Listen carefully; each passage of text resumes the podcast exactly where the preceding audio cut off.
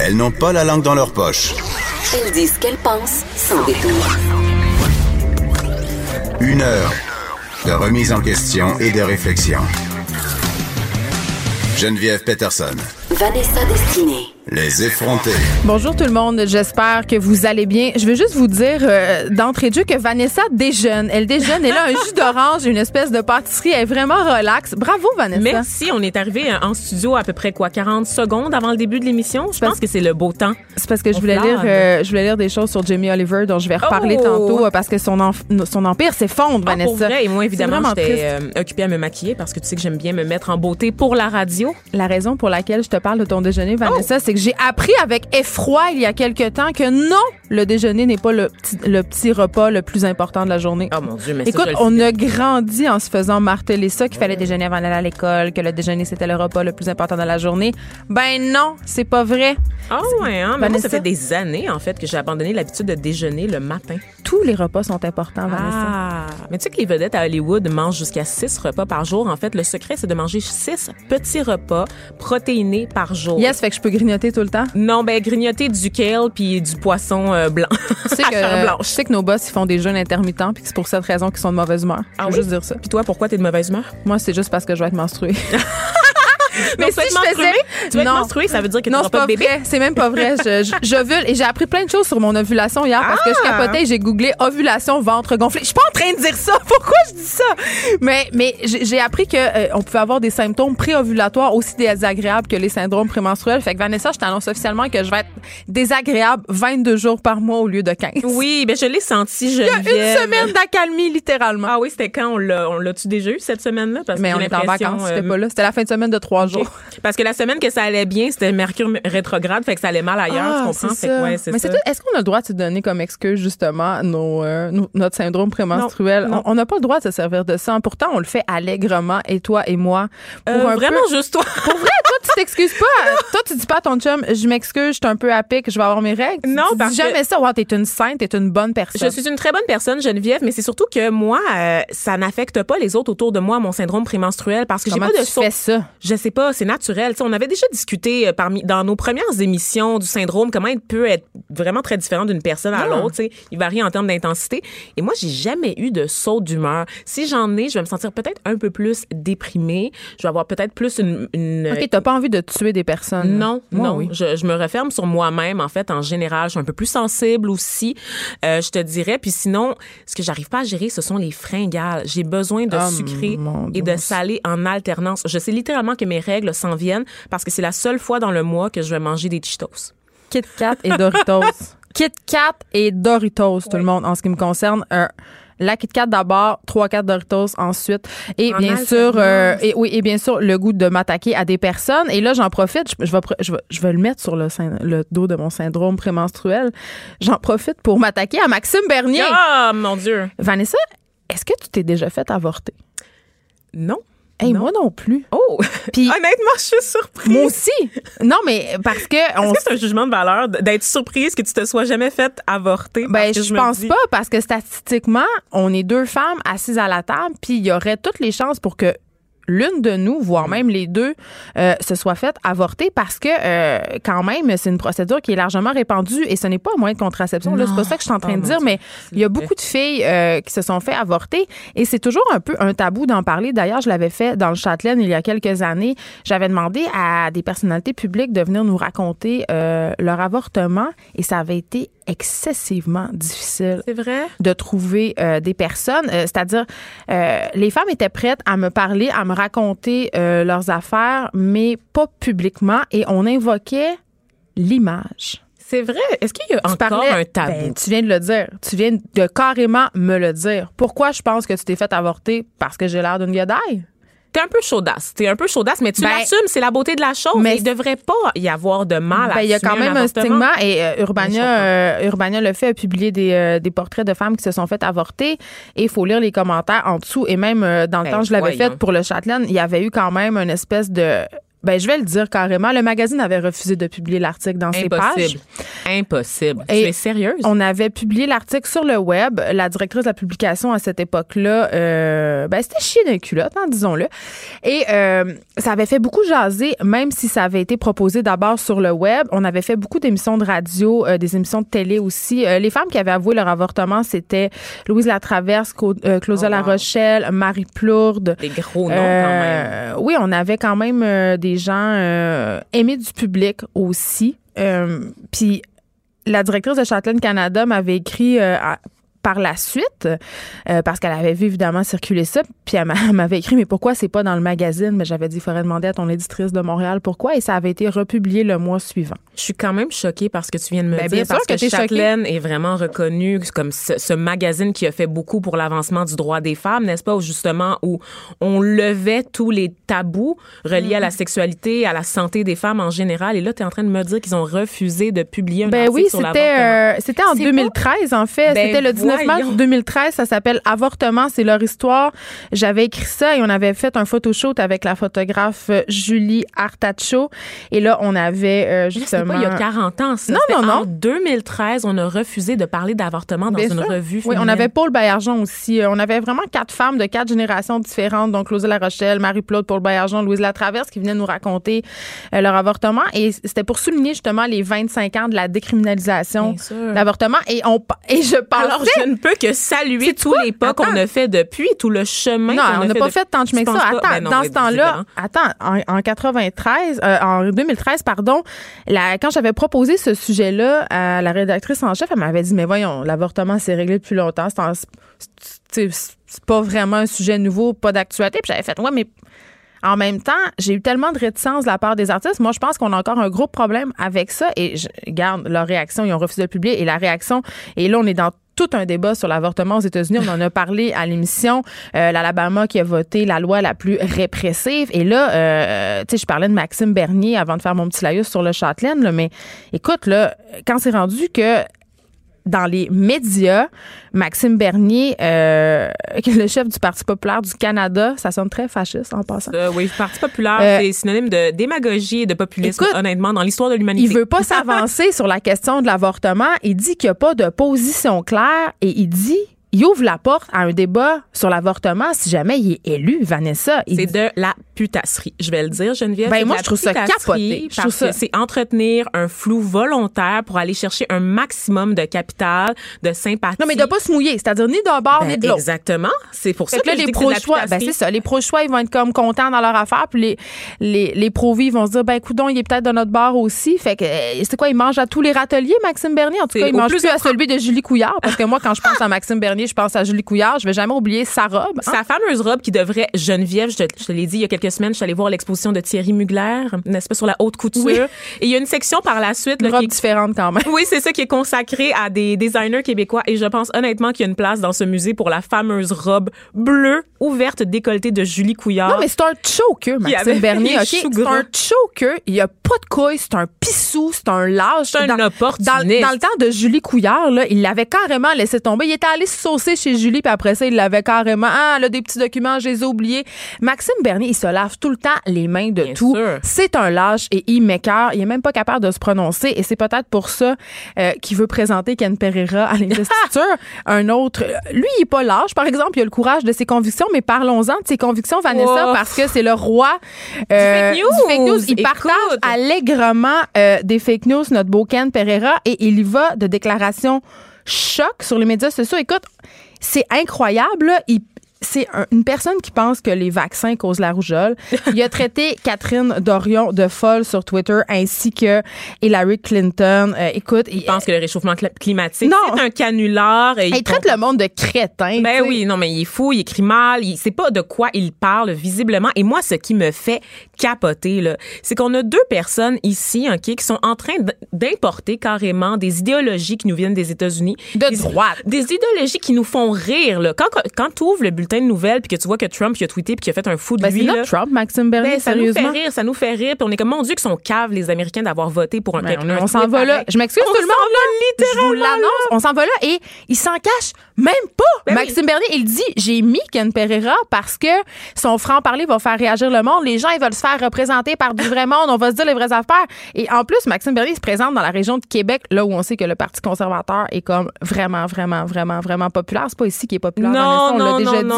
Mais J'aimerais souligner au passage tout. que Maxime Bernier se présente à Québec, Ah oui, défend, euh, défend le, le fait français, Oui. mais il aime bien envoyer ses deux filles à l'école privée euh, Oh. anglophone à Montréal. Oups! OK, je l'ai dit. Donc, Non, mais. on s'entend qu'il sera jamais, jamais chef de gouvernement, ce gars-là. Jamais. Jamais. Ben, Pas, pas en hey, 2020. moi, je parlerais pas, trop vite. Pas l'année prochaine. Peut-être Qui dans. pensait, qui Ouais. pensait que Trump allait passer aux États-Unis? Je veux dire, on a ri de lui. Ouais, ouais. On se payait sa tête. Il y avait des mimes, tu sais, comme on riait. Étonnamment, étonnamment Mais- je l'ai collé, Geneviève, parce qu'il a su. Tu sais, Bon. Trump, pourquoi? T'es Parce- une devin. Ça Ben, y est. non, ben, La je- boussole électorale, Je c'est une le très bonne personne. c'est vrai.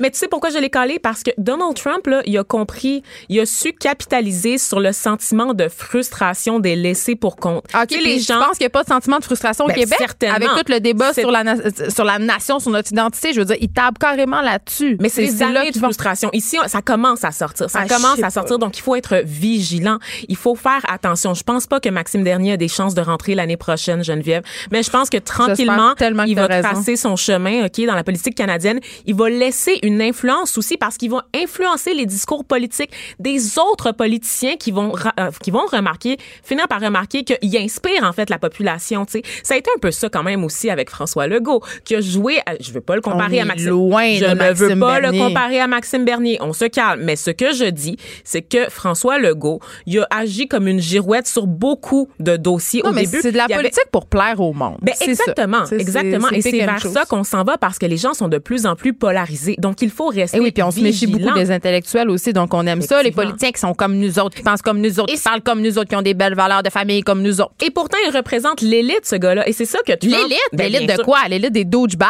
Ben, c'est un homme qui a fait, qui a réussi à faire affaire, qui a travaillé sur une ferme laitière, tu l'entreprise familiale. Ah, qui- mais c'est un self-made man. Oui, exactement. Il vient de la terre, cette Donald bonne Trump, c'est la même chose. Oui, oui. Pendant que Donald Trump euh, critiquait les élites Geneviève, personne n'avait l'air de se rendre compte qu'il dînait tous les midis avec les gens de Wall Street. Tu sais, c'est de tenir ce, de discours-là. mais c'est de l'hypocrisie. d'in- Eh Oui, absolument. Donc, ne vous laissez pas berner par Maxime Bernier, mesdames et messieurs, son programme Mais ils électoral. sont tous comme ça. Ils sont tous comme ça. Moi, j'avais beaucoup ri euh, quand j'avais vu. Et là, euh, euh, Vincent Marissal, que je connais, qui est un ami, mais quand même, je l'avais vu dans la voiture de service de Québec solidaire, qui était une grosse Mercedes euh, avec des vitres teintées. J'étais comme, bon, ben, à chacun son paradoxe. Tu sais, ça me fait beaucoup rire, cette espèce de dichotomie entre qu'on présente au bon peuple là, et ce qu'on fait dans la vie. Mm. Mais moi, je vais mettre un bémol quand les même parce que les gens, les babines. Les euh, veulent toujours comparer les deux pôles opposés en disant ouais. ah ouais mais la gauche aussi il y a des extrémistes. Mais pourquoi on est obligé d'aller là? Pourquoi, Oui, pourquoi oui. il faut absolument que les politiciens ils soient soit d'un bord, soit de l'autre? Ils peuvent-tu juste être conséquents pour arrêter de nous servir une cassette pour nous plaire? Moi, j'ai hâte à de l'hon- de l'honnêteté. J'ai Ben, oui, effectivement. Ça mais ça, ça, arrivera pas, ça arrivera certainement pas. Mais Ça va être quand la fin de mettre en populiste de marde? Ça, c'est pas, c'est pas demain que ça va arrêter, Geneviève. J'aimerais juste vous mettre en garde sur ce réflexe-là euh, de toujours comparer les pôles idéologiques, Eh de oui. comparer la gauche puis la droite. Je m'excuse, mais oui, la gauche a un agenda, absolument. Mais l'agenda, c'est pour un but commun, en général. Évidemment, les gens peuvent être intransigeants dans leur façon de défendre leur point de vue, mais du côté des conservateurs, il est toujours question de restreindre les droits et Mais de libertés. reculer. On nous dit qu'on prône la liberté individuelle, mais c'est faux. Quand vous regardez les programmes, ça a des impacts directs sur vous, sur votre portefeuille, sur votre corps, mesdames. Donc, ne vous laissez pas berner Hey. par des discours racoleurs. Puis moi, quand je lis des choses comme euh, un truc que Ken Pereira a dit à propos du Parti populaire du Canada, il n'y a pas d'autre option en ce moment au Québec et au Canada pour mettre de l'avant la famille. Les conservateurs ne sont pas là pour pousser le système au maximum. Maxime est comme moi, il a pris un risque au lieu d'opter pour le confort. Littéralement, qu'est-ce Hey. que Maxime Bernier a dit sur la famille depuis le lancement de sa campagne? Ben, Littéralement. Écoute- je, je veux une citation. Absolument pas grand-chose parce qu'il dit jamais vraiment grand-chose. Maxime Il a Bernier. un bouc émissaire, Geneviève, puis il fait du capital là-dessus, en moussant la haine des immigrants, en parlant du pétrole, en parlant de la richesse du Canada, puis du fait qu'on s'affaiblit sur la scène internationale, mais il ne dit rien pour les familles. Mais je ne sais pas comment euh, revenir en arrière sur la loi euh, pour l'avortement, c'est mettre en avant des familles, En le- des politiques sur la famille. En tout cas, je je- j'en reviens pas.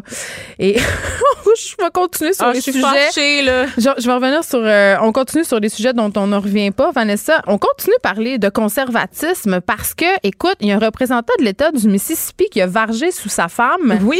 Il l'a fessé, hein, il a sacré une volée en bon français. Sais-tu pourquoi? Pourquoi? Parce Oui, je qu'elle se pourquoi. déshabillait pas assez vite pour faire l'amour. Il voulait copuler le petit monsieur. Il était chaud, hein, il, Il était voulait chaud le. Sexe maintenant, Il Geneviève. était sous. Il était sous. Ça explique. Sais- excuse tout, bien Mais sûr. Attends, on niaise, là. Mais est-ce que tu savais que jusqu'à v'là pas si longtemps, ma chère Vanessa, l'alcool était considéré comme un facteur atténuant? Oh, wow. Une Mais- circonstance atténuante. Jusqu'à tout récemment. c'est encore, c'est encore dans notre tête. hein. J'étais sous. Non, non, mais jusqu'à tout récemment, le viol conjugal, Geneviève, était tout à fait légal. Ici, comme aux États-Unis, on se rappelle que, et ça, c'est quelque chose qu'on a beaucoup laissé. C'est drôle parce qu'il y a des articles, des fois, qui ressortent sur les réseaux sociaux. Et j'en ai lu un très intéressant pendant la fin- de semaine qui parlait du mouvement MeToo. Et du fait que ce mouvement-là a laissé en, en pan de nombreuses femmes qui sont victimes de viols euh, maritaux, en fait. Donc, l'obligation. Ça, c'est quand ça te tente pas trop puis tu te forces ou ça peut aller plus loin Ah, que ça? ça peut aller plus loin que ça. C'est littéralement Ah, Il y a des gars qui, prennent leur dû, là. oui, oui. Et la, la femme qui racontait ça disait qu'elle était professeure de sociologie à l'université et tous les soirs, son, son mari exigeait qu'il fasse l'amour. Puis elle était pas capable. puis elle était pas capable de fournir. Puis il avait dit, moi, j'ai une amie. J'ai une amie qui s'oblige. Et là, je vais pas la nommer, bien entendu, Ben, mais elle s'oblige à avoir un rapport sexuel chaque jour avec son chum parce qu'elle a l'impression que c'est ça qu'il faut qu'elle fasse et c'est ça qui est sain. non. Elle est consentante, là, bien entendu. Mais Ça d'où doit est-ce être que ça irrité. vient, cette idée-là? Ça n'a aucun bon sens. Et la femme m'avait dit, écoute, j'arrive pas à me mettre dans le mood pour faire l'amour avec toi parce que visiblement, notre mariage ne, ne tient plus. là. Il n'y a pas d'amour là-dedans. Et son mari lui avait répondu, moi, ce dont j'ai besoin, c'est très facile, c'est plus compliqué pour toi, fait que laisse-moi juste aller. Ah, c'est super. Ben, un petit va-et-vient. Donc, leur deal dans leur couple, Geneviève, c'était qu'elle lisait un livre pendant que monsieur faisait ce qu'il avait à faire. Comment un gars peut être excité par une femme qui visiblement n'a aucune envie de lui? Je ne comprends pas. Ben, écoute, euh, moi, moi non plus, Geneviève, mais ça a l'air qu'on n'a pas le choix. On n'a pas le choix parce que sinon, c'est risqué de manger une volée, comme on a vu mangé euh, une dans, volée. dans l'État du Mississippi avec le représentant euh, Douglas McLe- euh, McLeod, qui est, bon, euh, républicain et qui arrive sous à la maison, qui exige que sa femme se déshabille, ne le fait pas assez vite, décide de la tabasser. Elle va manger une volée parce que moi, je veux la sexualité tout de suite, puis elle est pas prête. Et donc, évidemment, la police euh, a été appelée sur les lieux. Mais ce que j'aime beaucoup avec euh, Douglas McLeod, et ce que l'histoire, la dépêche ne dit pas, c'est que c'est un de ceux qui ont déposé le Heartbeat Bill au Mississippi. Donc, cette quoi, fameuse ça? loi, ben, c'est cette loi-là sur le, le droit à l'avortement, donc après six, Six semaines, semaines. dès qu'un battement Ça de s'appelle cœur- comme ça, le, heart- heartbeat, là. Oui, ben, parce pas. que ça fait culpabiliser tout, ça fait Ben, culpabiliser mais tout hein, ça me fait culpabiliser puis je suis même pas enceinte. tu sais, le mouvement. non, mais c'est ça. Le mouvement pro-vie, c'est incroyable. Qui est contre la vie? Littéralement, qui est contre la vie? Ben, moi. On est pour le choix des femmes. Celles qui veulent avorter, celles qui veulent le garder, celles qui veulent le mettre en adoption. On supporte toutes les femmes. C'est ça que ça veut dire. On veut pas dire quand on dit pro-choix qu'on doit utiliser l'avortement comme moyen de contraception. Donc, de mettre cette appellation-là pro-vie, c'est tellement malhonnête en soi, Geneviève. Ben, c'est Parce que manipulateur. c'est super manipulateur, comme si c'était seulement eux autres qui se souciaient de la vie humaine. Et visiblement non, parce que monsieur est prêt à tabasser sa femme parce qu'il n'y a pas eu de sexe tout de suite. Hey, je veux juste Écoute, dire, je veux juste dire Vanessa que bon, il, il a été, euh, il a passé une petite nuit en, en prison puis il a dû euh, déposer une caution de combien, combien, 1000 piastres. beaucoup, beaucoup, beaucoup d'argent, Mille beaucoup euh, de bidous. Et là, évidemment, des gens du côté du Parti républicain c'est plus un truc de relations publiques, je pense, encore une fois, euh, s'entendre pour dire que s'il est reconnu, coupable, évidemment, s'il y a des, des accusations qui sont déposées et qu'il est reconnu coupable, il devra démissionner. Mais tous ses Ah, amis ben, qui l'ont appuyé pour le Heartbeat Bill sont encore là et j'ai vraiment hâte de voir ce que nous réservent les nouvelles au cours des prochaines semaines, Geneviève, parce qu'on sait que les républicains quand même sont connus pour leurs déclarations euh, assez surprenantes ou pour euh, Attends, là, gestes. ce qui est drôle, c'est que Vanessa, elle vous le dit pas, là, mais moi, je vous le dis, elle, elle a un petit florilège dans son ordinateur de citations républicaines Oui. quant à, au viol. Mais j'ai toujours une pensée pour ces, ces élus note. républicains qui euh, déposent des motions sur l'avortement, mais qui, entre-temps, euh, demandent à leur maîtresse de se faire avorter dans d'autres États. Là, t'en as pour nous. Est-ce que t'en as pour Ah, nous des j'ai- petites citations? Là, c'est le moment Ben, j'ai que t'attendais. Ah, OK, OK, alors, vas-y, vas-y, on a vas-y. Clayton Williams, représentant du Texas. Le viol, c'est un peu comme la météo, Geneviève. Ah, OK. Si des fois, il fait beau, des fois, il fait pas beau? Ben, en fait, si c'est inévitable, hein, juste relax, profites-en. ça va passer. Ben, ferme tes yeux puis compte les petits C'est comme un orage. Ça va passer, Geneviève. Ferme les yeux. C'est bon, j'aime ça. Oui. Ça j'aime ça. Je pense à ça. OK. Alors, La prochaine fois que je vais me faire euh, violer, je vais penser au nuage. Le Ah, représentant Todd Akin, euh, si c'est un viol légitime, parce qu'évidemment, Geneviève, il y a Là, des on se parle viols. de l'homme de, de viol dans le mariage, là, des liens non, sacrés. en général, en Ah, général, juste parce qu'on sait évidemment qu'il y a des viols légitimes et d'autres qui sont illégitimes. J'ai- de la misère à comprendre de quoi ça a l'air un viol légitime, mais apparemment que ça existe. Les hommes sont là pour nous le dire. Et donc, lui, il dit, si le viol est, est légitime, donc vraiment un viol là, pas prévu, hein, OK, pas prévu. Oui, c'est sûr qu'il y a des viols planifiés. Là. Oui, tu c'est mets ça ça. dans ton agenda, samedi à deux heures, un petit viol. Let's go. Le, le corps féminin a des façons de se fermer lui-même Ah, pour rejeter le nous. pénis.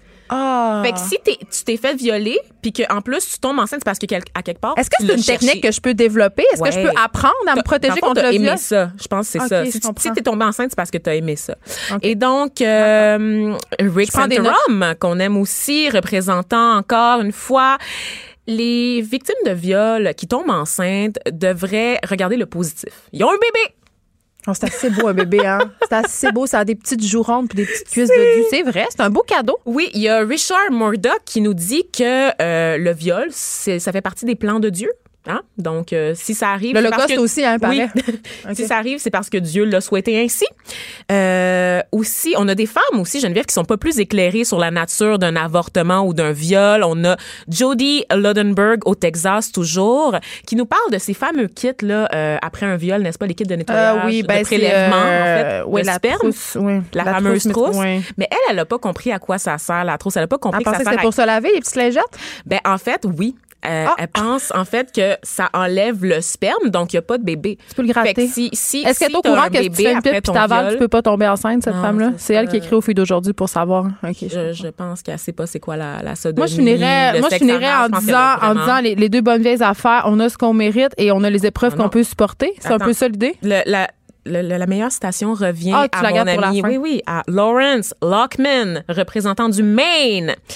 Si une femme, Geneviève, a le droit à l'avortement, pourquoi un homme aurait pas le droit d'utiliser sa force supérieure, hein, donnée Sa force par- virile. sa force virile, masculine, musclée, pour s'imposer sur une femme? C'est l'ordre naturel des choses, hein, Geneviève. chasseur-cueilleur. Parce que au moins, le fait de laisser le violeur aller, ça va pas. Si tu le laisses aller, il y aura pas, ça va pas se solder par une mort, contrairement à un avortement.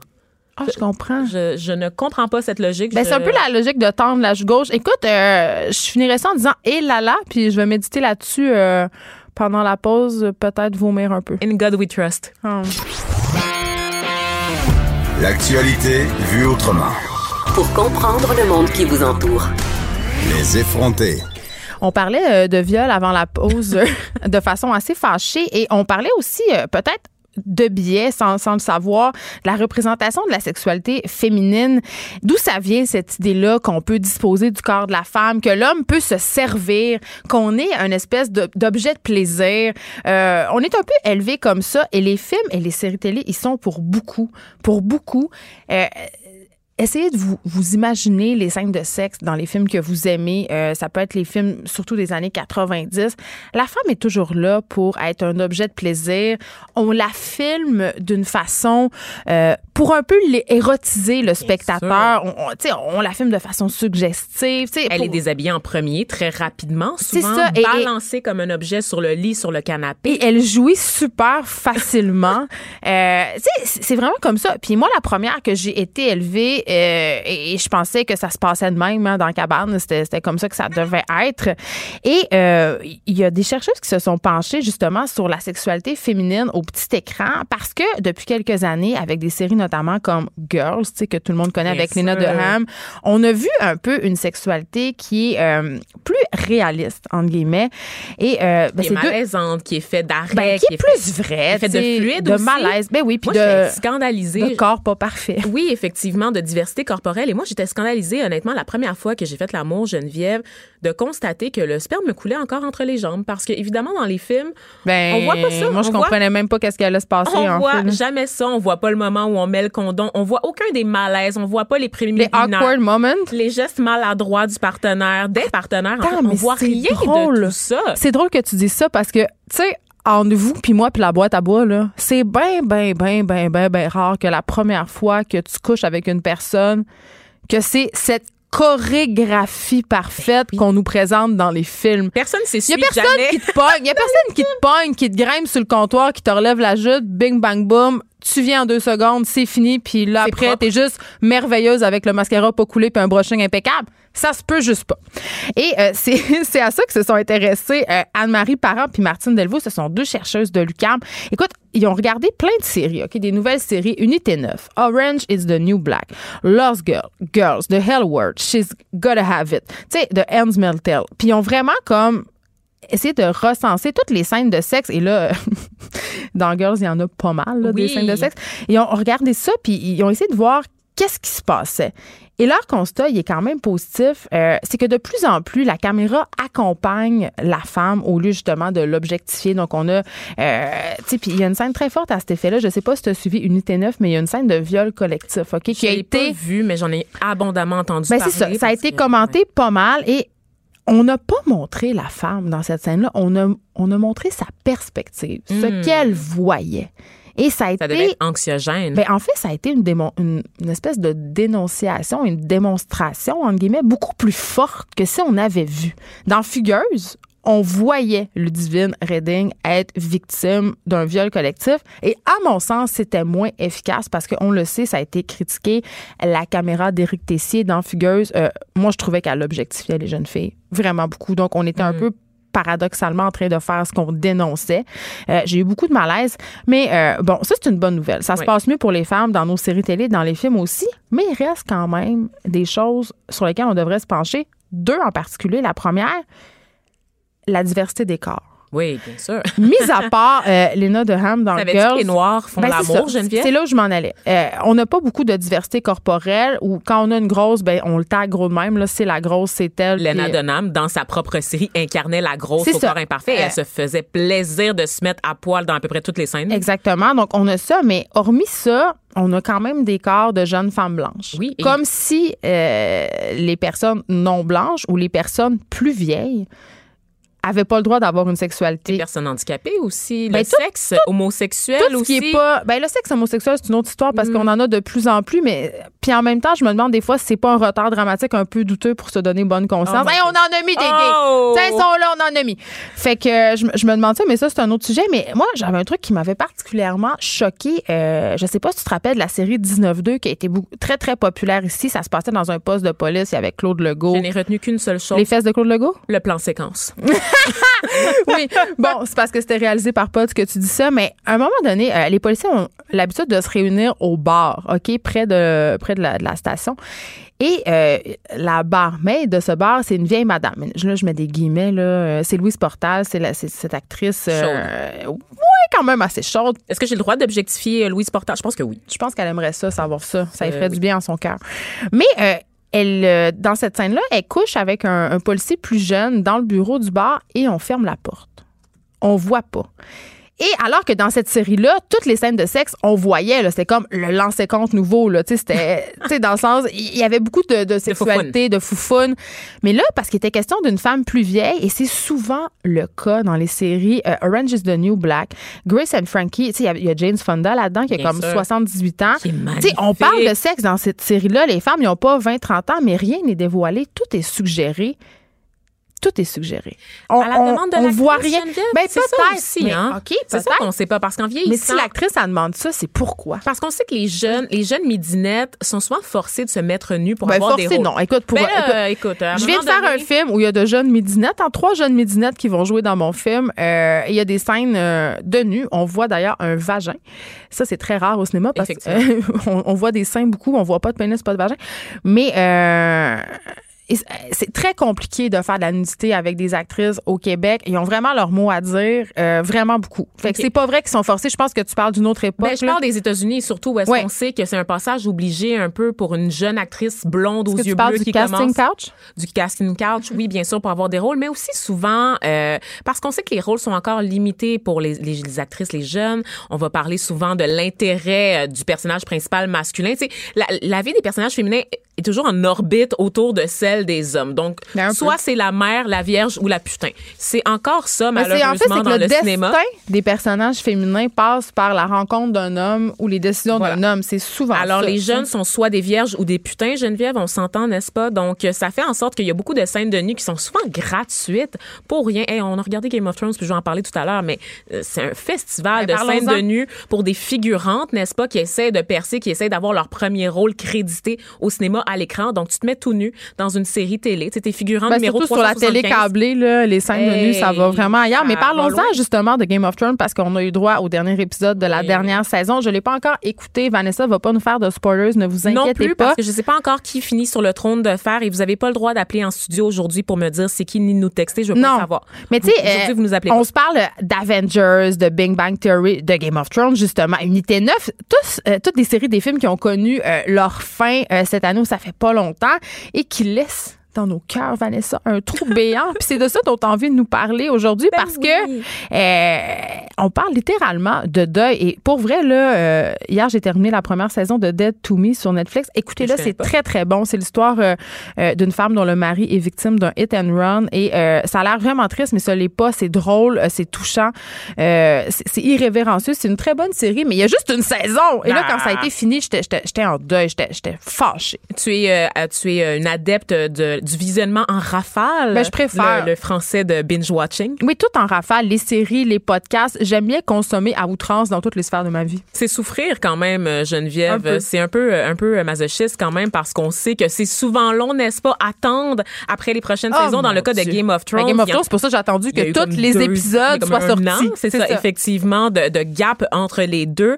Et euh, c'est- difficile parce que c'est ça, pour tout le monde, tout le monde est touché, en fait. Ce mois-ci, tu sais, tu- tu l'as dit, Avengers, Big Bang Theory, Game of Thrones, Unité 9, des séries du grand, du petit écran, là, sur lequel on a mis le point final, qu'on a clos des chapitres, des saisons de rire, de pleurs, de suspense, de drame, d'amour. Donc, des séries dans lesquelles on était vraiment investis. Et moi-même, je suis ravagée, Geneviève. Je te le disais, je suis en retard, mais je veux savoir ce soir qui finit sur le trône de fer. Yeah.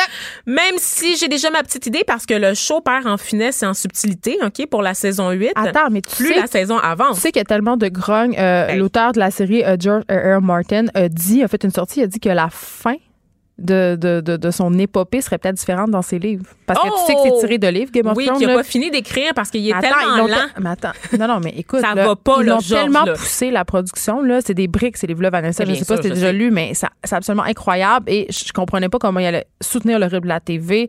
Euh, ils ont engagé d'autres writers et euh, il est à bout d'âge, là, George Oui, oui, R. il R. Martin. il vieux, effectivement. Puis il y a Mais- autre chose à faire, là, on mais comprend. Mais il est sorti pour dire, moi, ça va peut-être être pas ça ma fin. C'est fou parce que honnêtement, le casting de cette série-là a commencé en 2012. Ça, c'est pour le casting, Geneviève. Eh Mais oui. ça fait des années que c'est en préparation parce que c'est un projet très ambitieux. C'est 6 millions par épisode en Game of Thrones. C'est énorme, pour la énorme. télé. Et, et J.R.R. Martin est lui-même scénariste et son scénario, il a voyagé là, en différents diffuseurs avant d'atterir chez HBO, qui était la seule chaîne en Ouais, fait qui- il y avait les qui reins avait les assez moyens pour financiers pour soutenir ça. Tu sais que c'est la série la plus piratée. Hein? Ah, je, je suis pas étonnée. Les abonnements de HBO doivent être en chute libre depuis la fin de Ben la moi, je série m'abonne. je m'ab- Moi, c'est qu'est-ce que je fais? À chaque saison de Game of Thrones, je m'abonne à HBO puis après, je me les abonne. T'es la première à avoir pensé à ça, Geneviève Peterson. Ben, Tellement C'est satisfaite. sûr que je suis la première. Non, je veux juste braguer le fait que je, je, je consomme pas des séries piratées. Ah, bon, je veux juste te ramener à la. Ce que tu fais est bien mieux, tu as bien raison. Ben, je pense que oui. Ils ont besoin de leurs 6 millions. en tout cas. Et donc, euh, comme je disais, la, la, la saison 8, là, tout part en couille apparemment. apparemment. On se rappelle qu'il y a présentement une pétition pour écrire la dernière saison qui compte maintenant 8 millions de signatures, donc Les 8 femmes millions pour la huitième saison, OK? Et honnêtement, pour avoir vu quelques épisodes, je comprends un peu pourquoi. Mais évidemment, c'est pas ça le sujet, Geneviève, parce que j'aimerais revenir au deuil. J'en ai vécu beaucoup. Et là, je parle pas de mes arrière-cousins au troisième degré qui sont morts en Haïti euh, parce que je les ai jamais vus. Là, ça, ça compte pas. Ils sont morts dans le tremblement de terre. Euh, entre autres, j'ai pas le droit de faire des jokes là-dessus. hein. Ah, OK. Mais comme disent les Espagnols, yo man calizo. Alors, je parle des deuils en fiction en 2019, présentement. Je me suis pas encore remise de la fin de la série de livres de Harry Potter, Oh! dont le dernier ouvrage. lourde a avec été- Harry Potter. Écoute, publié en 2007, le phénomène d'une génération, Geneviève, j'ai pleuré. Mais je comprends. J'ai pleuré en refermant euh, le dernier livre de la série. J'avais 18 ans. Moi, c'était Six Feet Under, mon pire deuil. pour vrai? Ah oui, j'ai, j'ai- je l'ai pas pris, là. Je- J'étais fâchée, je voulais rien savoir, j'ai pleuré, euh, j'étais pas bien. En tant qu'autrice, tu dois avoir des livres aussi, parce que là, on parle beaucoup de séries télé, Mais je le de deuil de fiction se vit aussi, au- au- notamment au- dans les jeux vidéo. Beaucoup, beaucoup de mes collègues euh, qui sont très geeks, qui sont très gamers, me disent que quand tu viens à terme d'une espèce de franchise, je comprends, de tu jeux vidéo, il y a un tu- deuil ouais, ouais. à faire Mais quand, quand tu même. passes le jeu, ouais, c'est un peu tannant. Mais non, euh, tu me dis, euh, tu me dis en tant qu'autrice, mais je lis pas. Je pense que ces deuils-là, tu peux les vivre quand, quand tu lis des séries. Quand je lis un livre, puis je l'aime vraiment beaucoup, Ouais. quand j'approche de la fin, je, Ouais. je suis un peu down, mais là, un deuil, non. Ah mon Dieu, moi là, je te le dis, euh, euh, j'ai même, c'est drôle, euh, signe qu'on est en 2019, j'ai même des amis qui, qui ont un deuil à entreprendre quand ils finissent une série de podcasts. Mais je comprends. C'est comme, on s'attache, on s'attache Mais moi, vraiment je suis pas, pas un deuil, je suis fâchée. C'est comme moi, j'aime beaucoup la série Narcos PQ. Puis là, Oui. c'est pas parce que c'est fait ici, là, j'ai l'air de plugger, mais c'est vraiment non. bon pour vrai, là. Trop Puis, euh, à- iTunes francophone, soit dit en Ben oui, fait que c'est pas juste On nous autres, qui aiment ça, là. et Félix Séguin. Euh, mais écoute, les épisodes sont disponibles le lundi, puis à chaque lundi, j'attends avidement. puis quand c'est fini, je suis comme maudit. Oh mon dieu, mais ça passe vite effectivement. Mais euh, c'est ça. Donc moi, moi, je, je les livres, je suis quelqu'un, j'aime beaucoup lire Geneviève et je te jure, même dans le cas de Harry Potter, j'étais tellement pressée de le lire à la fin que je l'ai lu en anglais. J'ai lu le dernier tome en anglais. Je sais pas Mais c'est correct, c'est la langue originale. Moi, je trouve ça mieux que tu Oui. les en anglais qu'en français, C'est quand même euh, des livres difficiles à, à lire parce Ouais. que J.K. Rowling, elle a une belle plume. Elle a un slang. Oui, oui, c'est pas, c'est pas juste une auteure, euh, une autrice jeunesse, n'est-ce pas? Elle a Non, quand c'est même une vraie auteure. Elle a une belle plume, donc c'est plus soutenu aussi parce que c'est britannique et pas américain. Donc beaucoup de mots, euh, on voit que la langue est beaucoup plus soutenue, n'est-ce pas? Donc c'est un peu dur à, à, à lire, Geneviève, mais euh, j'ai j'ai été aussi ravagée par la fin de Breaking Bad. As-tu écouté cette série-là? Oui. Oh mon dieu. J'ai beaucoup aimé ça. Une série qui a des longueurs, Geneviève, mais qu'on écoute, j'ai le goût de le Oui, il y a dire. des temps morts, là. Juste pour voir la finale. Euh, Pour vrai, la saison 3, là, la moitié, je l'ai pas écoutée parce que Mais je la, voir, la pire série au monde pour la fin, je pense, c'est Lost. Non, Ah. il y a eu quasiment des. Les gens ont presque brûlé des villages. là. Et d'ailleurs, et d'ailleurs, je suis tombée sur un documentaire là, euh, qui a été fait par un journaliste de- des Inrecuptibles. J'ai oublié son nom. Il s'appelle Olivier quelque chose. Il s'appelle La fin des séries. On le salue. Geneviève- on le salue. Salut Olivier, euh, Oli. Euh, il, a fait, il a fait un documentaire qui s'appelle La fin des séries. Et justement, dedans, il parle au réalisateur de Six Feet Under, celui des Sopranos. Mais celui- Sopranos, c'était une fin ouverte. Les gens n'étaient c'est- pas contents non les plus. Mais moi, selon moi, une des meilleures fins en télé des Sopranos. C'est une des meilleures fins. Ah Six oui. Feet Un- Under, en général, Très est cité également. Je vais expliquer pourquoi, en fait, Six Feet Under, pour ceux qui l'ont pas écouté, c'est une série qui met en vedette une famille de croque-morts, en fait. Littéralement, ils ont, genre, des pompes funèbres, puis ils organisent des enterrements et tout ça. Et à- chaque épisode commence avec une mort absurde, n'est-ce pas? Donc, comment ils ramènent le corps à la résidence familiale pour l'embaumer, pour le préparer.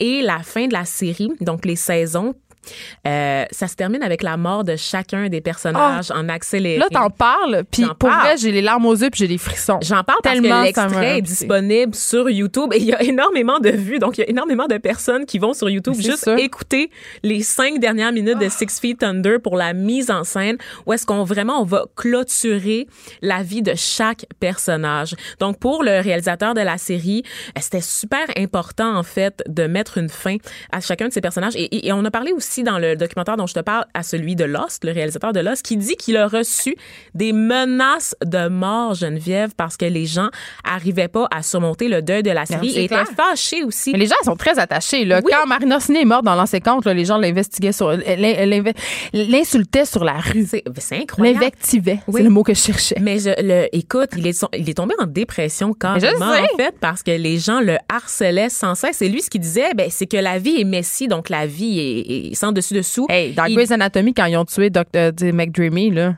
Oh, Patrick Dieu. là. Oh, hey, j'étais-tu pas contente, rien qu'un peu? Mais ça, c'est le saut du requin. Est-ce qu'on peut parler du saut du requin? Jumping qui est- the shark. Oui, qui est un autre phénomène en télévision. Ça, c'est le fait de essayer de fermer les histoires de personnages que personne aime, OK, avec un, un événement qui a aucun bon sens. Par exemple, dans Desperate Housewives, à un moment donné, dans la saison 6, il y a un avion qui s'effondre carrément dans le quartier. Où Wisteria Lane. oui, dans le petit quartier de Mais la c'est très soapy. Ça, ça, ça- c'est impossible. Il y a un avion carrément qui s'écrase en plein milieu de la rue et il y a des personnages importants qui meurent. Ça, c'est Mais le tu saut sais, du des fois, dans les Ça, séries, toute quand- bonne chose devrait avoir une fin. Il y en a qui ont étiré ça longtemps, puis il y en a d'autres qui finissent en beauté. Et ça nous sert, cette espèce de nostalgie-là de la série terminée. On a le goût des revoir. On a. Ben, on a surtout le goût, euh, là, je vais te dire quelques mots en anglais, Geneviève, puis tu vas me pardonner parce que tu vas comprendre pourquoi. Franchise, prequel, anti-épisode, spin-off, reboot, des mots qui sont rentrés dans le langage courant pour décrire l'espèce de second souffle hein, qu'on essaie de donner à certaines séries de fiction parce qu'on n'est pas capable de juste laisser partir les choses. Et moi, là, je pense que ces sentiments-là, ce sentiment de nostalgie et l'attachement qu'on a de plus en plus aux personnages et qu'on peut vivre aussi en communauté, parce que c'est littéralement ça, c'est d'entrer en communion. Parce que maintenant, sur les réseaux On en parle, on oui. sait tous qu'est-ce qu'on regarde en même temps. Tu sais, avant, là, c'était dans le salon avec Chéri puis les enfants. Mais t'en parlais à la machine à café. T'en parlais à la machine à café, t'en parlais un peu dans les soupers de famille, mais là, c'est rendu planétaire. Tu sais, il y a des mouvements, il y a des communautés qui se forment, puis on est loin là, de, de ces forums de geeks là, euh, qu'il y a, là, qui sont dévoués, tu sais, les, les fans vraiment intenses là, qui sont dévoués à des séries télé. C'est partout. Et ça fait en sorte que les gens, il y a des séries qui deviennent des phénomènes, qui deviennent cultes et qu'on n'arrive pas à passer par-dessus. Moi, je pense que c'est la source du manque d'imagination de Hollywood, en fait. Ces temps-ci, c'est une arme à double tranchant, en fait, parce que Hollywood est plus capable de se réinventer et mise sur les valeurs sûres, Geneviève, Ben, je suis sur l'attachement du public. Donc, est-ce que c'est la fin de notre imagination? Je pense pas. Ah non! Non, je pense Mais- pas, mais en même Mais- temps, je pense que tu as un point. Et on s'arrête, un- on s'arrête Vanessa, puis après la pause, on a Dominique Demers qui a Ah. fait une série qui s'appelle Marie Tempête, puis je vais en parler avec elle, Je qui me laissait, quand j'ai eu fini de lire ces livres-là, j'étais en deuil, littéralement. Une autrice qui a marqué ma jeunesse. Un regard féminin sur l'actualité. Des opinions différentes. De 9 à 10, les effrontés. Je suis avec l'idole de ma jeunesse. euh, ben oui, Dominique Demers, tu peux pas. Elle- Elle elle- elle est gênée que je dise ça, mais Oui. c'est vrai. Je pense qu'on est des générations entières à avoir grandi avec tes livres. T'en as signé plusieurs. Mais moi, je- je- Marie Tempête, là, Ouais. ça, là, ça m'a tellement marqué. Ça racontait l'histoire de Marilyn euh, puis d'un gars qui sentait les feuilles d'automne. Antoine. Je l'ai-tu cherché, ce gars-là? Ah, Qui aussi. sentait les feuilles d'automne.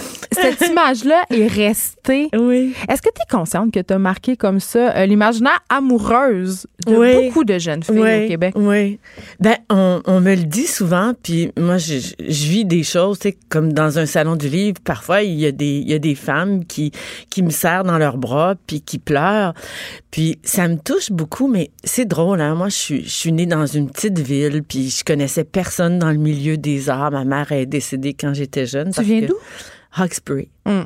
Puis Marie-Lune, ben, le premier tome de la trilogie, c'est mon histoire à moi. Alors, euh, donc, tout ça pour dire que, on dirait que je suis encore à me pincer. Je négocie un contrat avec la France présentement pour mon dernier roman. Puis j'ai toujours l'impression que c'est, comme, il y a quelqu'un à côté de moi qui vit tout ça. Mais moi, Dominique Demers, j'arrive en vélo, puis je fais ma vie, puis c'est comme si l'autre personne est trop grosse ou grande pour moi. Sais que tes livres t'ont dépassé. Ben, c'est très, très, très, très bien dit. Autant Marie-Lune que Mademoiselle Charlotte. Puis, Oui, Mademoiselle C. Ouais. On, on connaît le film, Ouais, évidemment. oui, c'est euh, grâce à la belle Marie Chantal. Mais comment je dirais donc c'est c'est exactement ça. Je pense que les personnages nous dépassent puis c'est pas de la fausse humilité. C'est c'est comme si on, atteint des, moments de grâce dans la vie, Euh, pas tout le long d'un projet d'écriture là, je serais vraiment euh, très fausse de dire ça, mais mais quand j'ai eu l'idée de Mademoiselle Charlotte, quand j'ai quand on m'a dit tu devrais écrire un roman pour adolescents, puis je cherchais une idée, puis j'avais rien, puis j'avais promis, puis j'avais mes trois enfants, puis plus où me gorocher comme on dit, puis que j'ai pensé à mon adolescence à moi, puis que j'ai commencé à écrire mon histoire comme ça, juste pour le fun, pour l'essayer, comme je me suis dit, ben pendant 15 minutes, je vais faire cet essai créatif-là. Ça a été les 15 minutes les plus payantes de ta Ben, vie. mais tu sais, j'ai mis mon nom Dominique, puis après ça, j'ai dit, mais ça n'a pas d'allure, je peux, c'est pas, ben non, bah, bah, bah, bah. Puis là, j'ai dit, je vais inventer un nom que personne connaît. Il y avait Marie-Soleil Touga à l'époque. Et puis j'ai inventé Marie-Lune. Puis là, il y a des Marie-Lune qui existent un peu partout. Ben, mais en, puis moi, c'est un personnage qui m'a beaucoup marqué, mais je là, je pense que tu viens d'inventer un autre personnage qui va beaucoup marquer parce que tu es ici pour parler de ton nouveau roman que j'ai lu, L'Albatros et la Mésange, publié chez Québec Amérique. Ça fait une dizaine de jours, Ouais. reste en librairie. Et ça raconte l'histoire de Mélodie et de Jean-Baptiste. Et là, je veux pas trop brûler les punchs, mais je veux juste dire que le livre est raconté dans leurs deux perspectives, Ouais. ce qui est vraiment très intéressant. Et euh, tu t'attardes encore à, à des thèmes qui sont chers aux adolescents, mais à tout le monde. Sais, en même temps, tu parles de la religion, euh, tu parles de suicide, de gros, des grosses affaires. Oui, Là. oui. Puis j'avais envie de te demander, euh, quand on écrit pour les adolescents, même si ton livre c'est pas pour les adolescents, là, je le répète, tout le monde peut le lire. là. Oui, pas nécessairement. Total. Est-ce que tu te mets des, des limites? Tu sais, Est-ce que tu dis, il faut que je fasse attention quand je parle de ça parce que mon public est quand même adolescent? Ah non, mais pas du tout. Je pense Ah pour non, ça que ça marche, non? non? Non, non, non. Non, non. Pour moi, écrire, c'est drôle. hein. Je, je suis comme surprise, mais en même temps, ta question est très, très pertinente. Mais quand on le vit, moi, je, je lis depuis toujours de la littérature pour enfants, pour ados, pour young adultes et pour adultes. Puis c'est comme mes lectures personnelles sont comme ça. Puis ce que j'écris, c'est la même chose. Et ce qui définit pour moi le young adult, euh, l'écriture, c'est cette écriture qui est pour adultes et ados. Donc non De- censuré.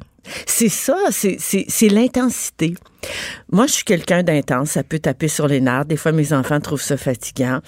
Puis, euh, ça crée des défis dans la vie, mais je suis intense. Puis, les, les jeunes adultes et, et les ados sont intenses. Mais c'est peut-être pour ça que tu écris sur eux Oui, et pour j'ai eux. besoin. J'ai be- moi là, quand ça fait longtemps que j'ai pas écrit un livre pour eux, euh, ben j'ai besoin de vivre dans cet univers-là parce que j'y suis bien. Parce que c'est plus quand je suis avec des adultes et quand j'écris, j'écris des romans qui sont strictement pour adultes, qui peuvent pas toucher les adolescents. Mais Marie Tempête, là où la mer commence, Maïna, l'Albatros et la Mésange, c'est des romans qui qui qui se promènent, qui ont pas de frontières, qui ont pas cette frontière-là. C'est des crossovers comme on dit.